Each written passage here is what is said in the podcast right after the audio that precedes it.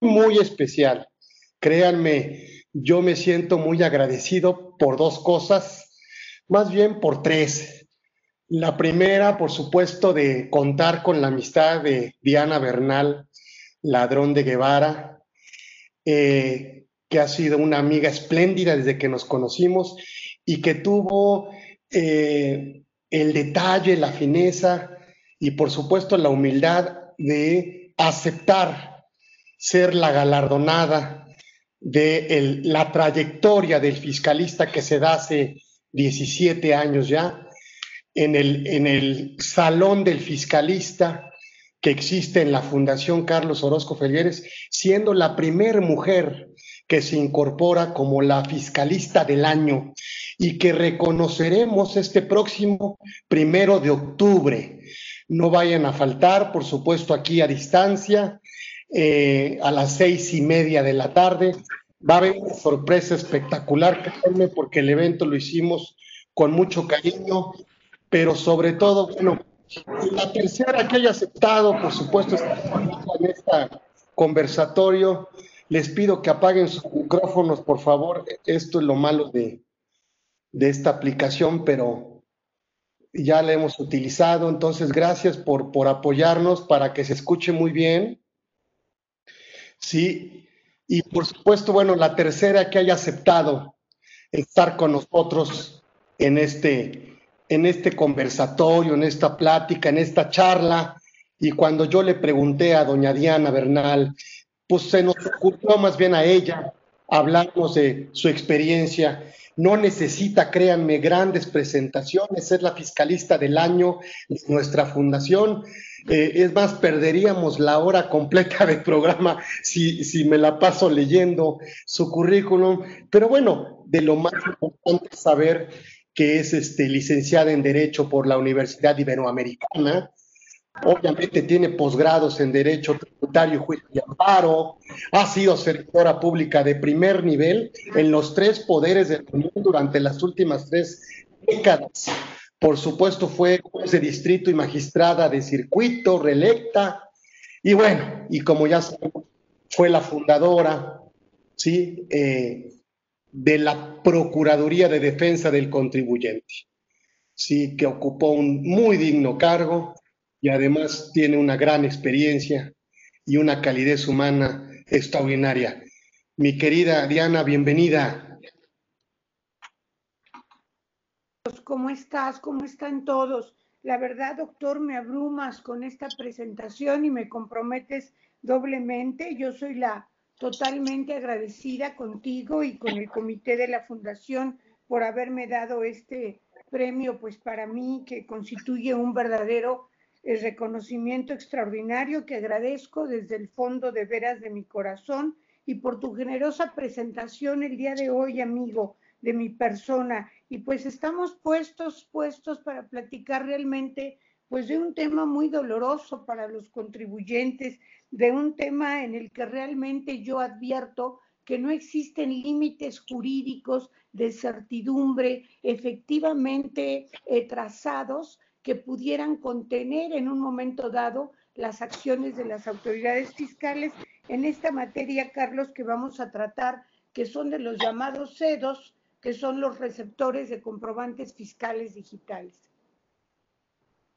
Así es. A ver, platícanos, porque tú eres la que nos interesa mucho saber este, este tema. Y, bueno, el título que le pusiste me parece eh, muy bueno. Eh, sabemos que esta reforma de 2014 eh, ya está prácticamente consolidada, inclusive se viene perfeccionando ahora con el paquete económico 2021.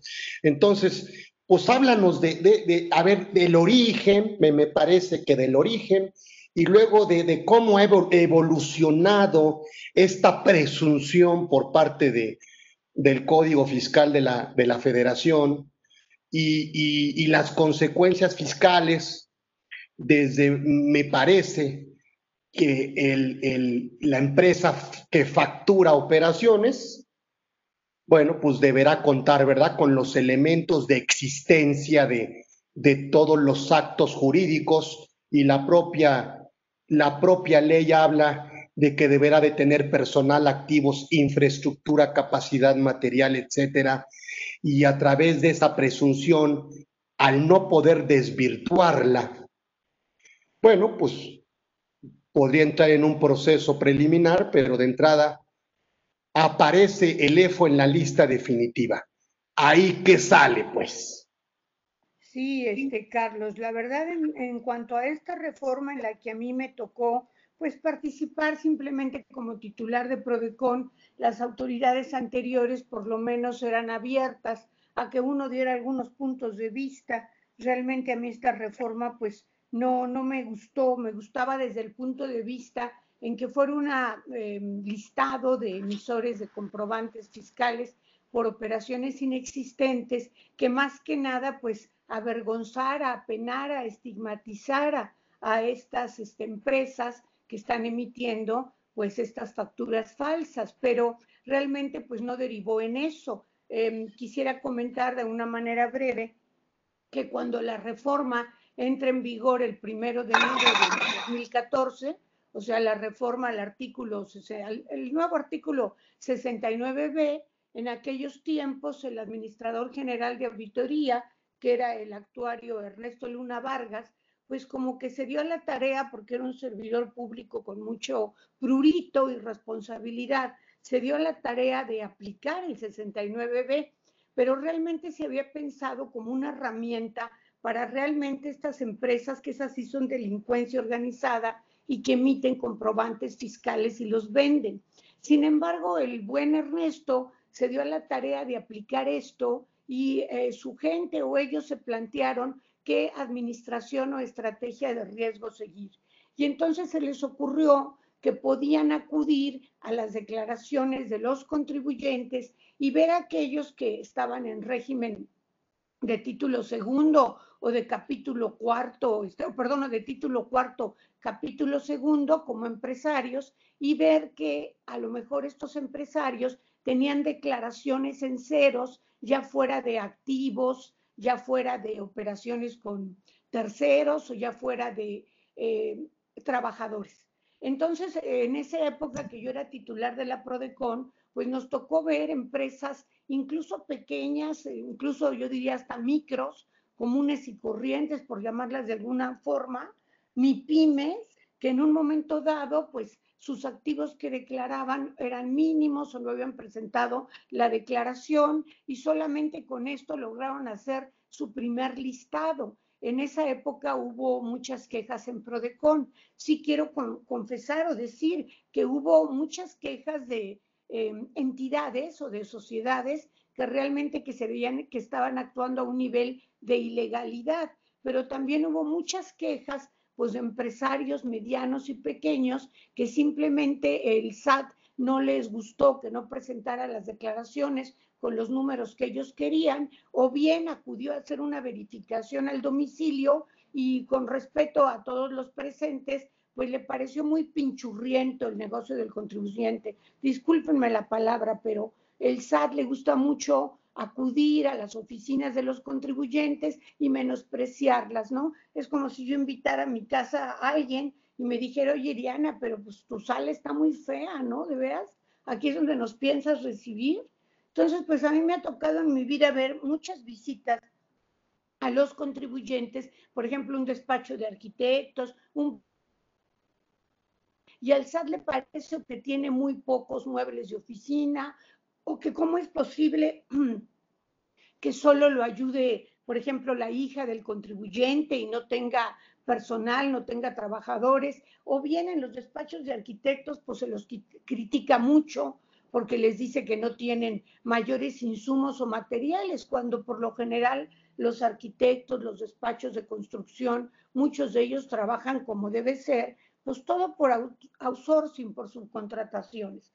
Entonces ya de entrada yo creo que el enfoque que ya le dio la autoridad, y no quiero responsabilizar a Ernesto Luna porque fue, obviamente fueron decisiones de todo el SAT, del Comité de Normatividad, pero el enfoque inicial que le dieron, yo opino que ya iba con un toque que nos iba a conducir a excesos, en lugar de haber ido directamente hacia esas empresas que son llamadas como factureras falsas.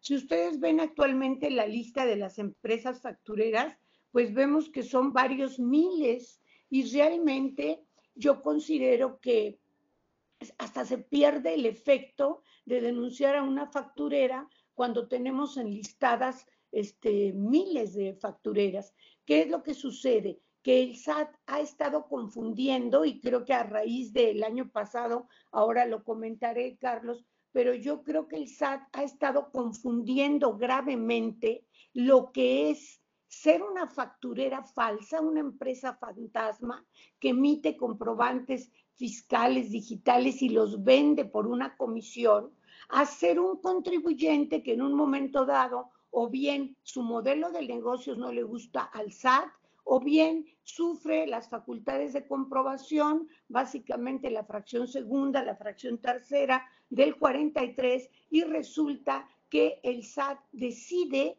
esto que cada día se está volviendo ya el caballito de batalla de las visitas o de las inspecciones fiscales. No hay materialidad, no hay materialidad de operaciones. Eh, a mí me, me da pena, pero pues prácticamente es como decir nada existe. A mí me ha tocado ver, por ejemplo, empresas que se dedican a la producción de acero. Las acereras pues son importantísimas en el país. Sin embargo, porque en algún momento adquirieron supuestamente algún material de personas enlistadas como EFOS, pues el SAT les niega totalmente la materialidad de sus operaciones.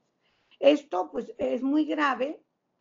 Eh, creo que eh, ayer me estaba comentando un amigo, un fiscalista eh, muy destacado, que estaba muy espantado porque recibió una sentencia de nuestro Tribunal Federal de Justicia Administrativa donde le seccionaron o le fragmentaron todas las pruebas que exhibió para acreditar la materialidad de las operaciones y al no adminicular las pruebas y examinarlas de manera segmentada, pues decidieron que no se comprobaba que existían las operaciones. O sea, la verdad, el tema es muy amplio. Esto podría ser como una primera aproximación.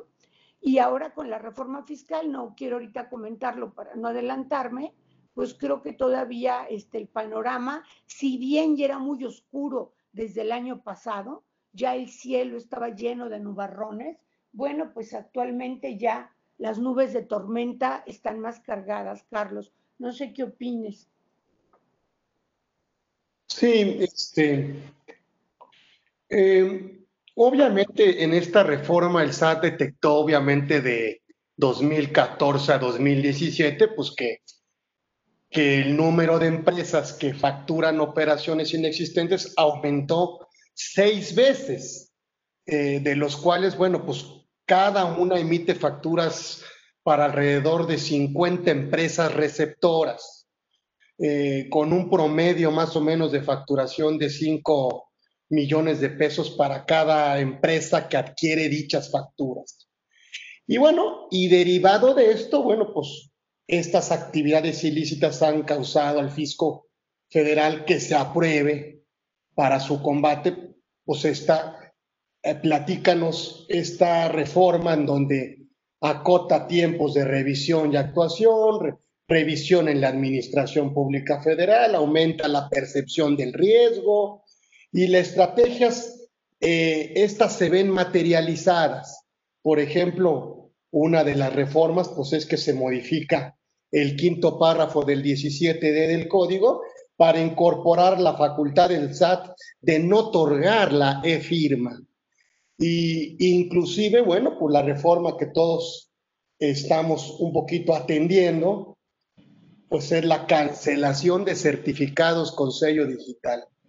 Y que ahora con esta propuesta de reforma 2021, pues se va perfeccionando más el prácticamente el inhabilitar al contribuyente al no poder prácticamente facturar porque necesitamos ese certificado para poder emitir comprobantes fiscales.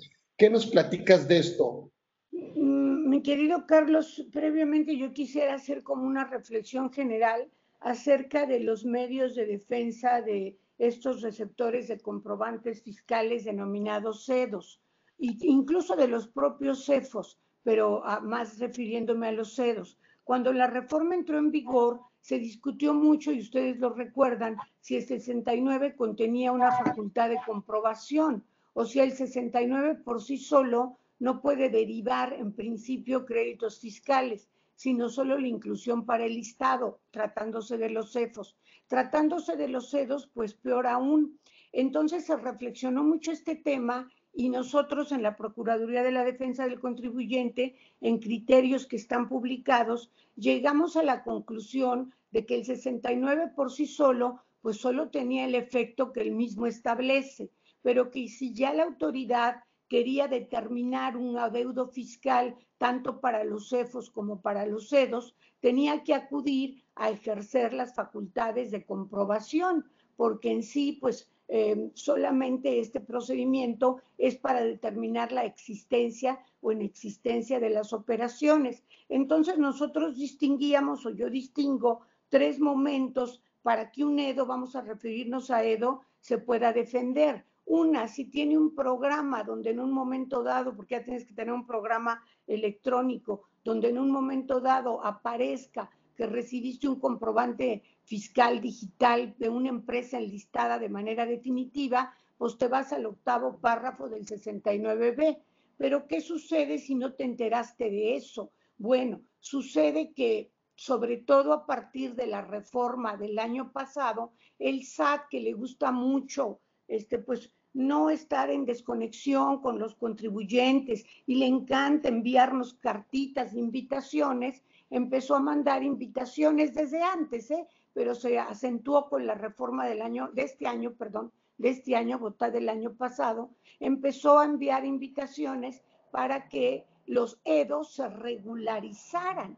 Y obviamente, pues allí también yo sostengo que no nada más es para el efecto de que acudan a pagar, aun cuando no hayan acudido al procedimiento del 69B, yo creo que tienen la oportunidad de esperar a que les determinen el adeudo fiscal y no tener ahora sí que una calidad de EDO urbi et orbi. Bueno, entonces la defensa de los EDOS es muy complicada de por sí, pero el año pasado, como todos sabemos, mi querido Carlos Auditorio, que nos acompaña y que les agradezco mucho a todas y a todos que estén con nosotros, pues también nuestros legisladores que nunca descansan nos regalaron con un bonito artículo octavo transitorio del Código Fiscal de la Federación, en el cual se señala que aquellos eh, contribuyentes que recibieron comprobantes fiscales de empresas enlistadas tendrán tres meses para regularizarse, o sea, ya lo dan como un hecho que se van a regularizar. Sobre este tema, Prodecon sacó un criterio en el cual dice, un criterio ya reciente, en el cual dice que sí, pero que se regularizarán los que crean pues que efectivamente sí eh, utilizaron estos comprobantes por operaciones falsas y entonces acudirán a regularizarse. Pero no, nuevamente digo, no es un mandato urbi et orbi que viole garantías individuales para que a una empresa, sin que se le haya notificado personalmente un acto tan trascendente como este, no se le permita a un EDO acudir o ni siquiera acudir, sino no se le permite esperar a que le ejerzan la facultad de comprobación. Aquí es lo que estamos. La una. Aquí son todos los que estamos. Aquí estoy yo. Bueno, entonces lo que creo es que ya de por sí la defensa de los cedos ha sido este, mala en, el, en, cuanto a certidumbre jurídica de poder establecer los medios de defensa. Y con todo respeto, no todos, pero muchos este, magistrados, tanto ordinarios como federales, todos son federales, perdón, como constitucionales, pues como que tienen una, esta visión que nos venden mucho las autoridades de que si eres un EDO ya estás necesariamente estigmatizado, prácticamente ya eres un delincuente, cuando puede ser simplemente que esa operación que tú realizaste con ese EFO sí sea verdadera sea porque el EFO cambió de domicilio, desapareció y por eso lo volvieron EFO, o sea porque el EFO realizaba emisión de comprobantes fiscales por operaciones inexistentes, pero las que realizó contigo sí eran existentes. Entonces, ¿qué pasa? Como la autoridad no acierta a liquidar adeudos, que en el fondo eso es lo que le interesa, pues como Carlos lo has dicho muy bien, empieza a buscar otras formas de atemorizar o de orillar a los cedos a que paguen de manera, digamos, espontánea el correspondiente a los comprobantes fiscales empresa enlistada. Como tú muy bien los has señalado, pues vienen sanciones que son verdaderamente este, terribles y dolorosas y que además no tienen el carácter de sanciones, sino que en realidad son medidas cautelares. Entonces, como ustedes saben, eh, ya están existiendo resoluciones, a mí me ha tocado verlas, de contribuyentes formales establecidos que recibieron comprobantes fiscales de alguna empresa enlistada, que incluso esa empresa enlistada está combatiendo su inclusión en el listado en tribunales y que sin embargo ya les están emitiendo resoluciones que seguramente les ha tocado verlas a partir del año pasado, la que a mí me tocó ver, pues una resolución muy curiosa, inédita, novedosa en el derecho fiscal, una resolución como de 250, 300 páginas. Afortunadamente, entre comillas, a este Edo le habían ejercido facultades de comprobación y él allí pues había tratado de acreditar y a mi juicio había acreditado la materialidad de las operaciones. Pero por otro lado, fiscalización, en este caso era grandes contribuyentes, le llega a determinar que tiene el carácter de Edo. Ese es su, resolutivo. Como ustedes saben, estas resoluciones, muchos contribuyentes se fueron al recurso de revocación y otra vez queda la falta de certeza jurídica, ¿no? O sea, para mí sí procede la revocación o el juicio porque se te causa un perjuicio en materia fiscal. Pero como ustedes saben, fue criterio firme del SAT que no, que la revocación no procedía, aunque en la propia resolución que te convertía en Edo decía que procedía. Y como ustedes saben, esto fue motivo incluso de que el año pasado Prodecon emitiera una recomendación donde señaló al SAT que sí era procedente el recurso de revocación. Afortunadamente este tema ya se ha superado porque como todos sabemos, recientemente los tribunales del Poder Judicial Federal ya sacaron un criterio donde definitivamente sí procede el recurso de revocación en contra de la resolución que convierte en EDO formalmente, o sea, ya formalmente al contribuyente. En, el, en los casos que yo he tenido conocimiento, y creo que así lo están haciendo, por lo que comentaste, Carlos, del sello digital, eh, te notifica fiscalización, por ejemplo, central. Y en lo que te notifica que eres un EDO, ya con una resolución muy, muy bien presentada, quién sabe su contenido, pero muy bien presentada, pues paralelamente te manda a llamar al representante legal de la empresa, al CEO, al contribuyente, pues lo manda a llamar a que le haga una visita a sus oficinas, sobre todo antes de la pandemia, porque ahora ya ven que puede haber entrevistas virtuales por Teams también, que es la plataforma que usa el SAT, y entonces en esta visita que le pide, en esta entrevista que le pide al contribuyente, pues le dice, como tú eres un EDO, pues te vamos a cancelar tu certificado de sello digital. Entonces, en estos casos tenemos un doble agravio jurídico que deriva de actos independientes, porque en, en mi experiencia la resolución que determina la calidad de EDO, que me ha tocado verlas, no ordena la cancelación del certificado de sello digital, simplemente dice que no se desvirtuó eh, la inexistencia de las operaciones y confirma esa decisión. Pero paralelamente, recaudación amenaza pues con la capitis diminutio máxima, ¿no? Porque realmente es dejarte sin poder trabajar si te cancelan el certificado de sello digital. Entonces tienes dos actos jurídicos y los puedes impugnar, es mi opinión, pues obviamente en nuestro Tribunal Federal de Justicia Administrativa.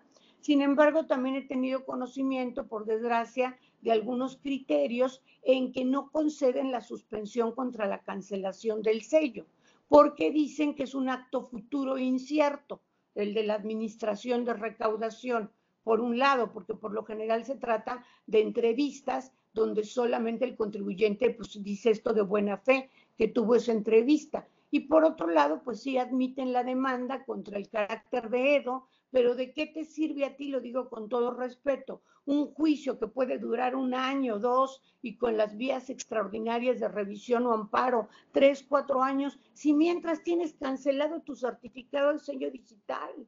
Perdón, ¿por qué esa sanción? Esa es una medida cautelar para, como yo le decía a algún jefe del SAT de épocas pasadas, tú tienes esa medida cautelar, tú traes al contribuyente y lo pones de rodillas ante ti, casi, casi encañonado. Entonces ya lo tienes de rodillas y encañonado porque el contribuyente compareció y lo estás auditando, ¿para qué le cancelas el certificado de sello digital? Entonces parece que hay esta idea que tenía recaudación y que tenía nuestras autoridades del SAT, que se paró un poco, yo creo, con la pandemia, porque si de por sí hay poca actividad económica y nos ponemos a cancelar sellos, pues hombre, los contribuyentes no van a poder ni siquiera pagar a sus empleados y demás. Pero como que la, la instrucción o la, no la instrucción, la política que tenía el SAT era aplicar por un lado, el octavo transitorio con las administraciones de recaudación eh, diciéndoles a los contribuyentes, ahí te va porque ya fiscalización o auditoría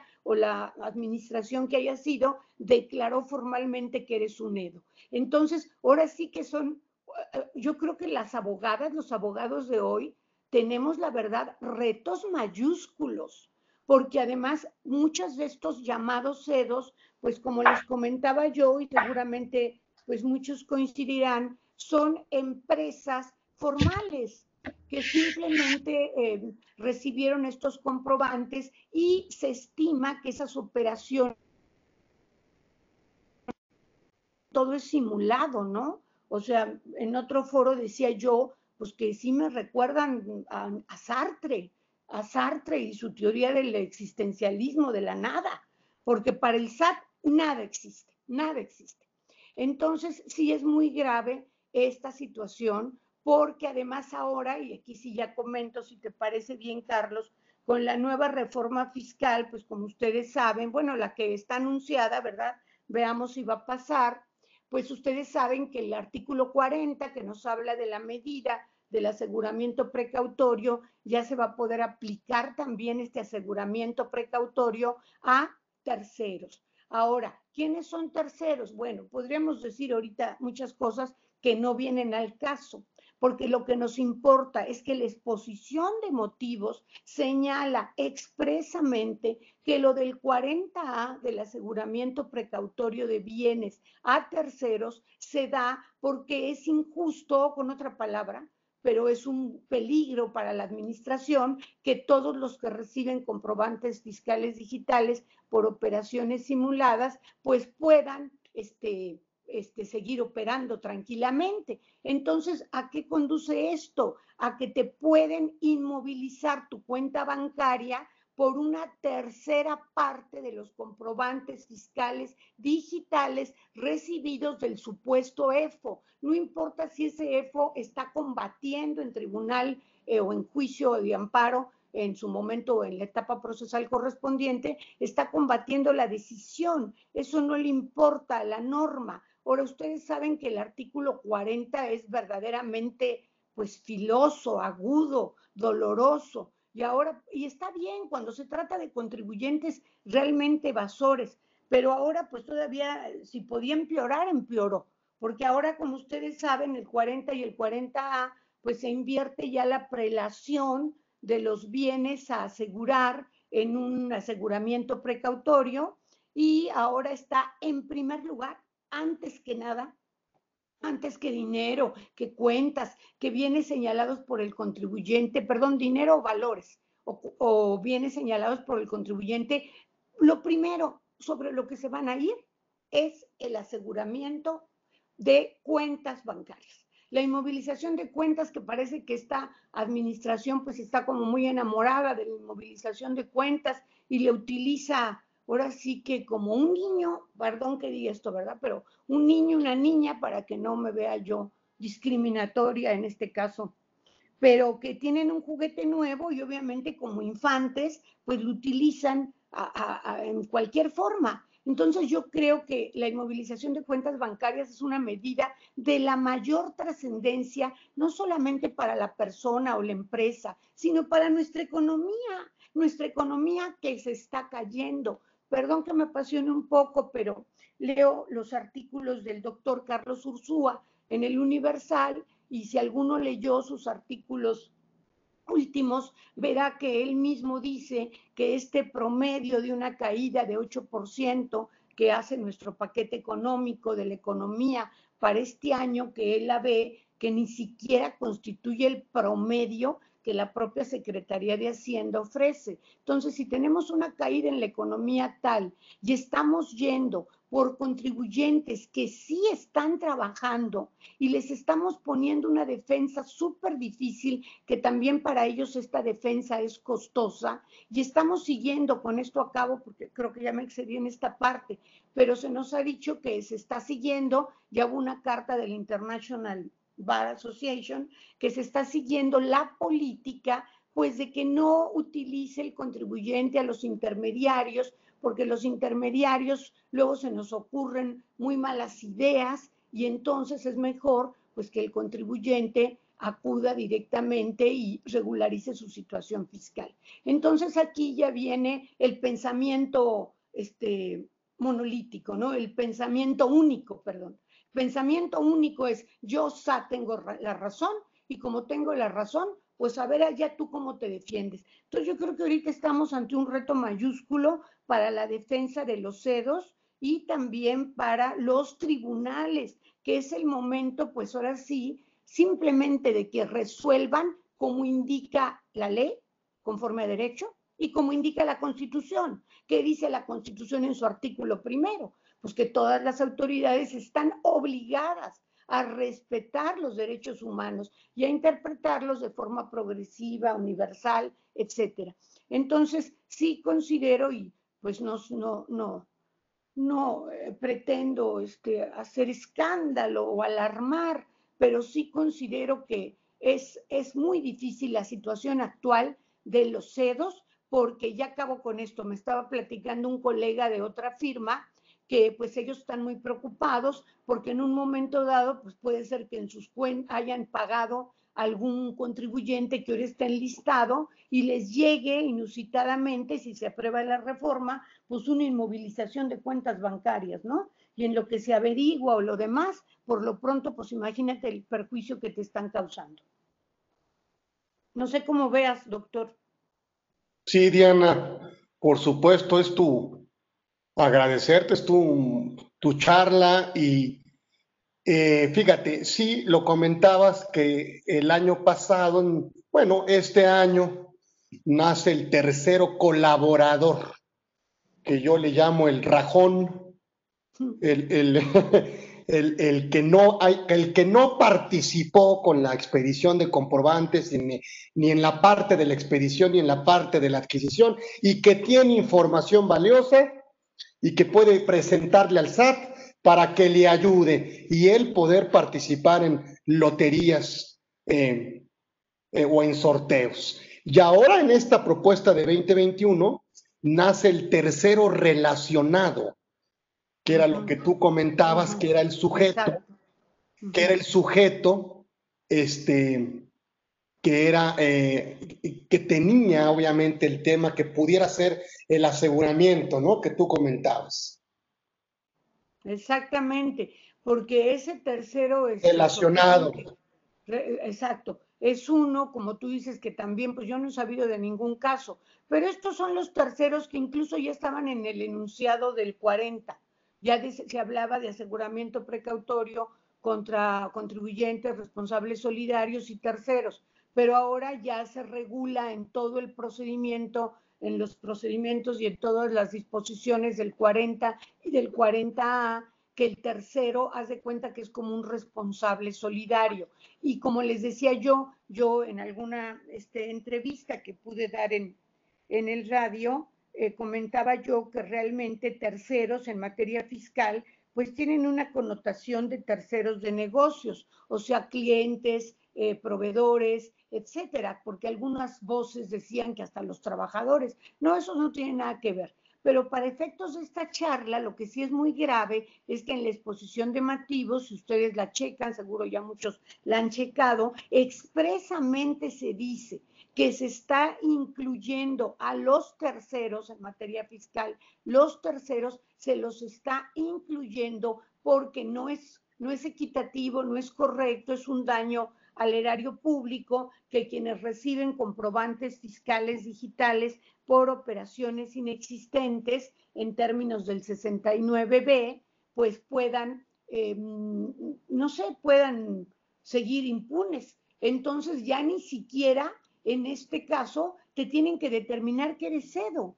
O sea, en este caso, si hay obviamente la imposibilidad de encontrar al emisor, pues van y te inmovilizan las cuentas. Ahora ustedes me dirán, no, pues si el proveedor no se localiza, es evidente que el contribuyente pues es una persona eh, sin escrúpulos que se eh, hizo eh, uso de estos comprobantes fiscales digitales por operaciones inexistentes. Pues no, digo, lo sabemos y lo vemos en la práctica. Ese caso que yo ponía de ejemplo del acero y de otras empresas que compran mucho de recicladores, compran metal, por ejemplo, de recicladores. Estos recicladores son personas físicas que venden este metal y luego desaparecen, o sea, si mal no recuerdo, y luego desaparecen, cambian de domicilio, etcétera, y con base en esto ya el SA determina que tus operaciones son inexistentes. Entonces viene la empresa y dice, mira, no son inexistentes, pues que te declaré, no sé, mil millones, ochocientos millones, los millones que les gusten de ingresos acumulados y además aquí tengo los contratos, tengo fotografías de lo que recibí, tengo inventarios, tengo todo, pero como les digo, el SAT dice no, nada existe, nada existe. Nada existe y eh, pues lo que sucede es que confunde materialidad con inexistencia, que debieran ser conceptos eh, diversos. En abono del Tribunal Federal de Justicia Administrativa y sus salas, quiero también decir que eh, ayer que estaba repasando mis conceptos para esta importante charla, sí vi que hay dos o tres tesis del Tribunal de Justicia Administrativa donde efectivamente señala que en la materialidad se debe hacer un análisis adminiculado, permítanme llamarlo holístico, no segmentado ni fragmentado de todos los elementos que comprueban las operaciones del contribuyente. Sino lo que estamos este, logrando, pues es que la autoridad, como les comentaba en otros casos, examine de manera segmentada y si tú examinas de manera segmentada un bosque de 100 robles, por decir algo, y 100 pinos, y vas examinando roble por roble, vas a decir, no, pues aquí no hay bosque, aquí hay un roble, que es así y así, y así vas a ir viendo roble por roble pino por pino y nunca vas a concluir que la operación existe. Ahora, estas importantes facultades, yo sí quisiera ver, pues ahora sí que, no sé, una acción mayúscula, enérgica, contra empresas factureras, pues que algunos de nosotros pues, conocemos y que siguen operando en la total impunidad.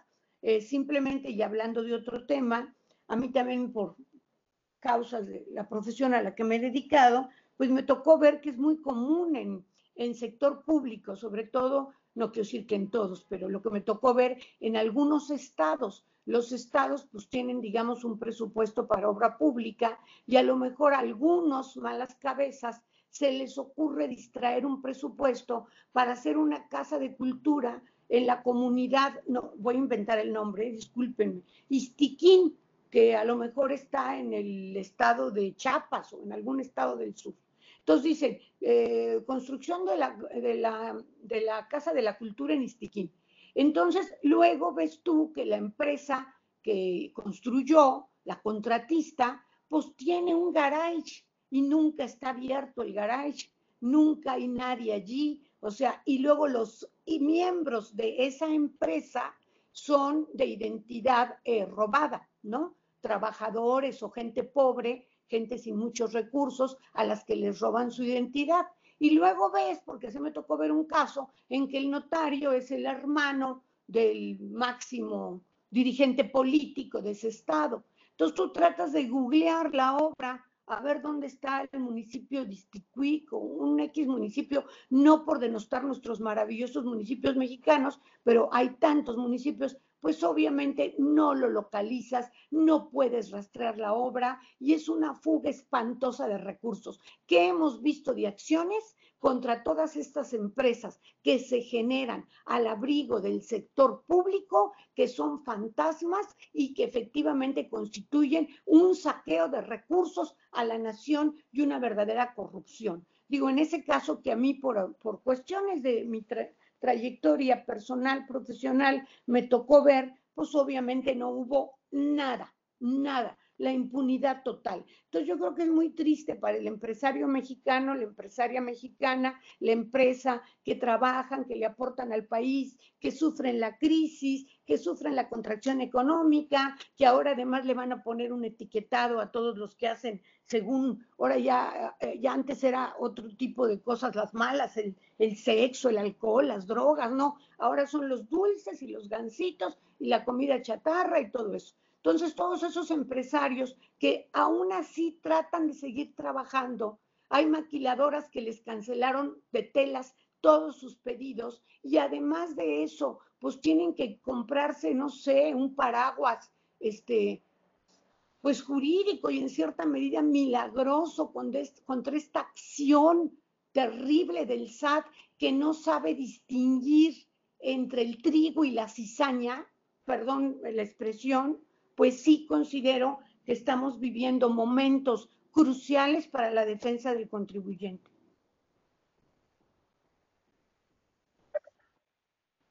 Así es, Diana.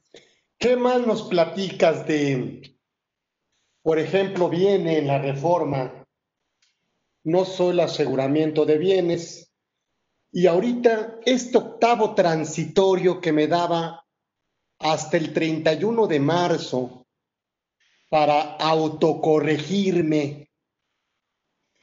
Em, yo me imagino que la autoridad va a tomar la lista de los clientes de los EFOS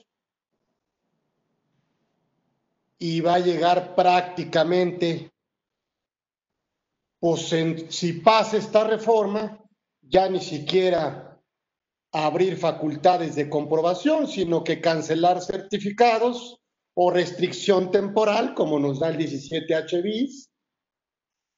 Y luego de ahí prácticamente, ¿qué? El aseguramiento de bienes de manera directa, ¿no? Bueno, puede ser em, eh, como em, esta pregunta que más te le agradezco para ahondar un poco sobre ese tema de este artículo octavo transitorio que entró en vigor este año y hasta donde yo sé eh, o hasta donde yo intuyo eh, y lo poco que conocí, porque obviamente todos conocemos parte de la realidad, la política del SAT era esa, porque como el SAT no puede determinar los adeudos fiscales contra los CEDOS, o sea, tiene que seguir facultades de comprobación y él mismo está consciente de eso porque vamos a poner el caso de un EDO que recibió 3 millones de unos comprobantes fiscales de una empresa enlistada. Ahora, y luego, bueno, pues sí, luego, ¿qué hace la autoridad? Forzosamente o lo invita a que se regularice y el contribuyente dice, no, yo no me regularizo porque yo sí realicé las operaciones y estoy localizable. Entonces, ¿qué hace? Para mi juicio, forzosamente, y en eso sí, a mí no me ha tocado ver excepción, le tiene que seguir facultades de comprobación. ¿Por qué? Porque ya pasaron los 30 días muchas veces para que acuda al octavo párrafo del 69b, porque en el caso de que el contribuyente haya acudido al octavo párrafo del 69b, el EDO, porque se haya enterado en tiempo y forma de que un emisor de comprobantes que él recibió está enlistado, bueno, allí ya podrá impugnar la decisión que recaiga. Como ustedes saben, incluso hay tesis de los tribunales que aunque no te resuelvan, eso no te valida como no EDO, sino lo que configura es una negativa ficta y te tienes que ir a, demandar su nulidad. En pocas palabras, ¿qué quiero decir? Que el solo hecho de ser un EDO es como si alguien le dijeran, oye, pues ya sabemos que tú andas en puros carros prestados y con puros zapatos de tu hermano.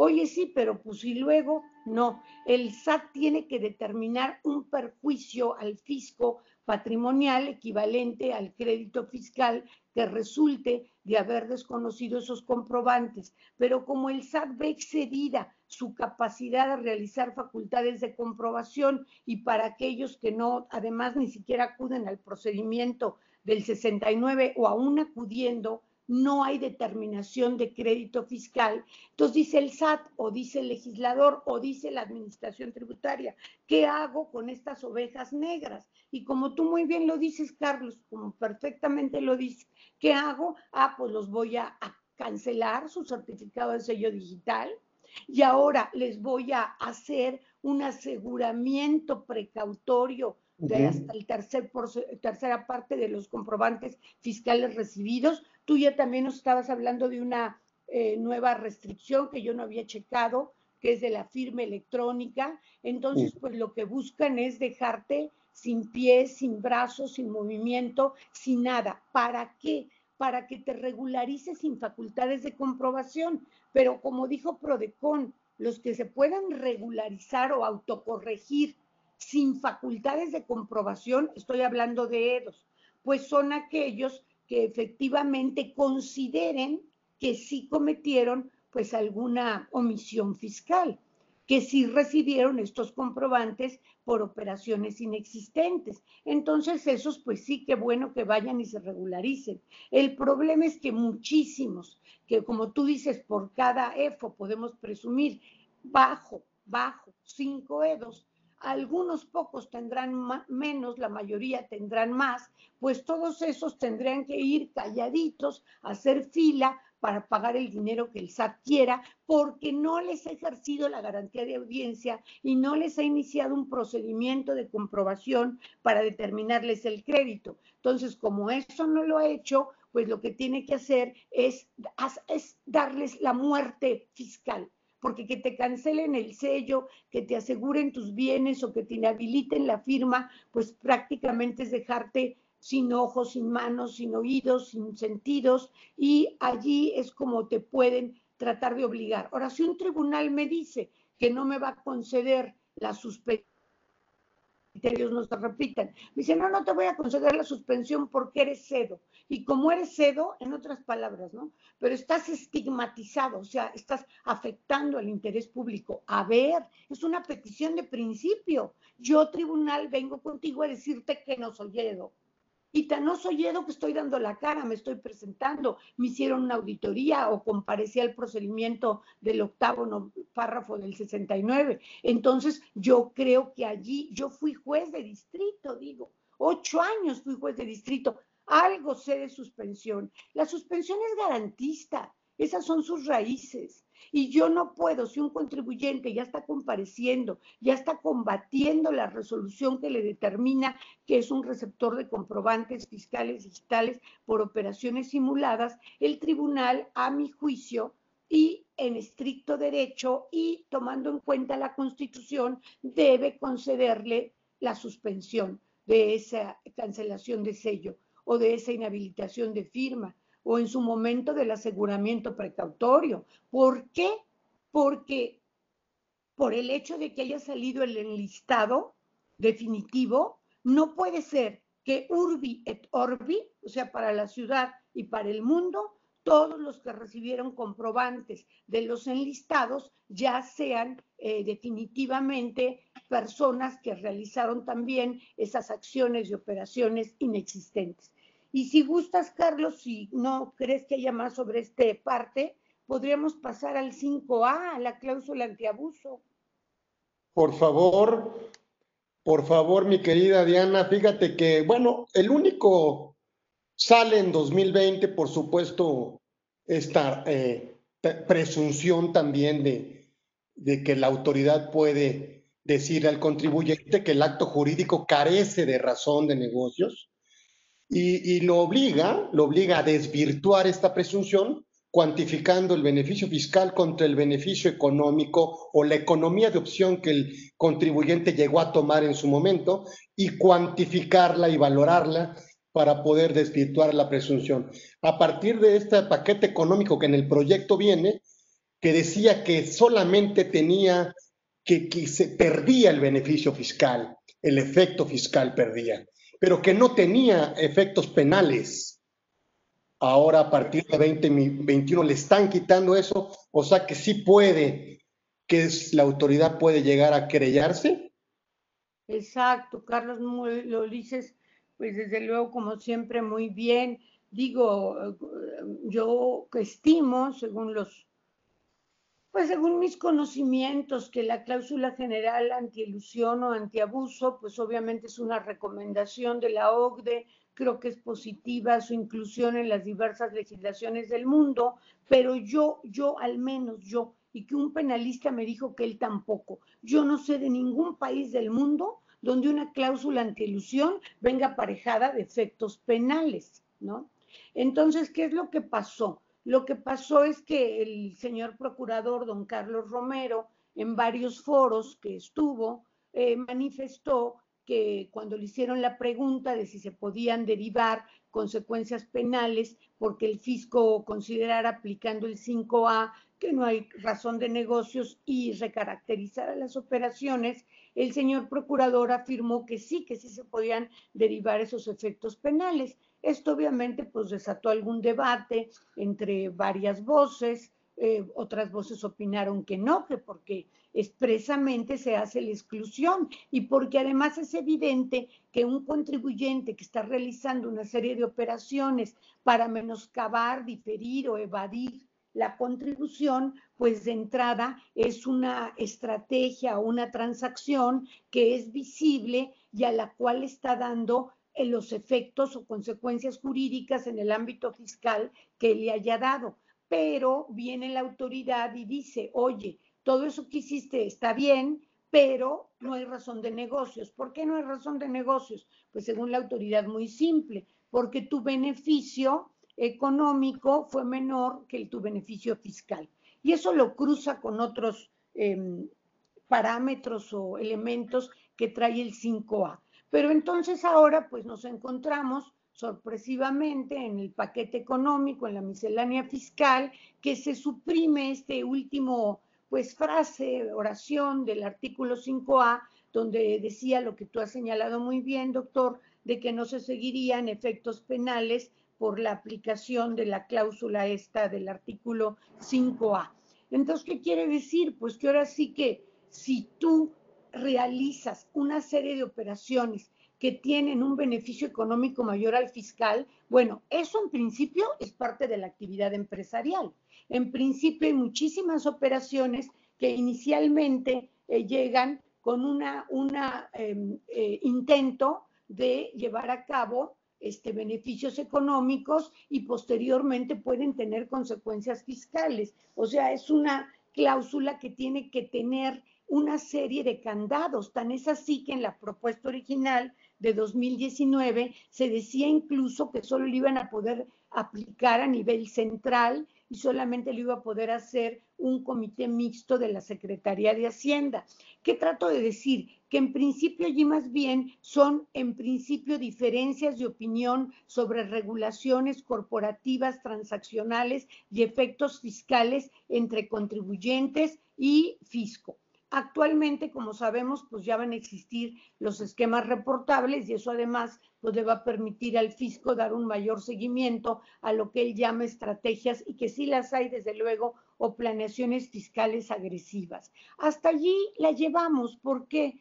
Porque algo que luego no se dice en los medios es que la norma fiscal es bastante equívoca y objeto de interpretación y no es tanto como decirle a una de estas grandes empresas que pagaron miles de millones, es que tú eres una evasora. No, es que esa empresa tenía otra visión de la aplicación de las disposiciones fiscales. Entonces, ¿qué quiero decir? Que ahora sí que a mí se me hace fuera de las normas de derecho internacional, fuera de la certeza jurídica, fuera de la buena fe que se presume al contribuyente por virtud de la ley federal de los derechos del contribuyente, que ahora se le quiera dar también efectos fiscales a las razones de negocios del contribuyente. O sea, eso realmente puede ser escandaloso. Digo, en un ejemplo muy simple, que incluso vimos en, Prodecon, y voy a cambiar este, el objeto de la producción, pero que además ya estamos fuera de tiempo, pero había un contribuyente que producía, por decir algo, zapatos pero cierto insumo para producir el zapato lo compraba de un proveedor que lo daba mucho más caro que otros proveedores. Eran partes independientes. Y el SAT dijo, porque ya la razón de negocios la venía aplicando, dijo, no, es que no hay razón de negocios, porque ¿por qué no compraste el insumo más barato? Pues ¿sabes por qué? Porque este es mi modelo de negocios. O sea, eso podría ser una una menoscabo del impuesto.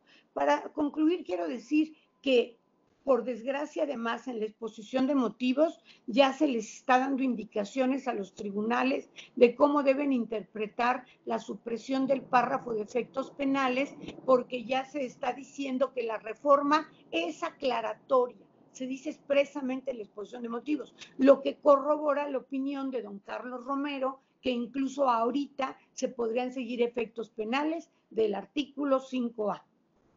Ay, qué Híjole, pues más, más, ahora sí que, perdón por decirlo, pero pues más dientes, ¿no? Para la parte de la autoridad.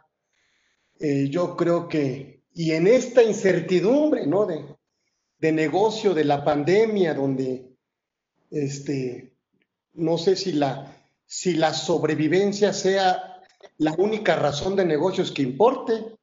Muy bien dicho. ¿Verdad que sí?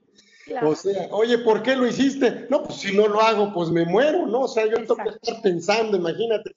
Entonces ahora eh, que le digas a tu ser querido, oye, se me ocurrió hacer un negocio, pues te, si es fiscaliza te va a decir, pues si no hay razón de negocios no va a ganar. Exacto, exacto, lo has dicho con toda, a mi juicio, exactitud. Pero a mí me encanta siempre aprenderte, eh, saludarte y siempre reconocerte. Gracias. Eh, el primero de octubre es nuestro aniversario de la fundación. Ahí te va a ser un evento online padrísimo, como tú sabes. Y, no me queda más que ansioso de esperar ese, ese evento. Es a las seis eh, y media de la, de la tarde del primero de octubre, no, no dejemos de, ver el, reconocimiento de la trayectoria del fiscalista a, a doña Diana Bernal, que no necesita presentación, lo único que necesita es invitación. La verdad es que esa es la verdadera eh, presentación que necesita, como ustedes ya la vieron, sí se le extraña en la Prodecon, dice ahí en el chat, se le extraña en Prodecon. Sí, sí, yo creo que se le extraña en Prodecon, pero está muy activa, como ustedes ven, está muy activa desde su trinchera, desde todo. La verdad es que ahora este, apasionada de lo que hace y no me queda más que eh, agradecerte, Diana, que hayas aceptado participar con nosotros en este pequeño, pues es un pequeño espacio que hemos creado para estar eh, eh, actualizados en este tema de pandemia y bueno, ya nos veremos el primero de octubre. Te agradezco mucho, te mando todo mi cariño y un abrazo muy grande y gracias por, por haber aceptado esta invitación. ¿Mm? Mil gracias siempre a ti, Carlos, todo mi respeto, mi reconocimiento, mi cariño y afecto, un fuerte abrazo a ti y muchísimas gracias a todas y a todos los participantes por acompañarnos. Ha sido un placer. Gracias. Gracias a ustedes. Hasta luego y nos vemos próximo miércoles y el primero de octubre, eh, aniversario de la fundación. No se nos pierdan. Gracias. Hasta luego. Chao. Hasta luego. Gracias.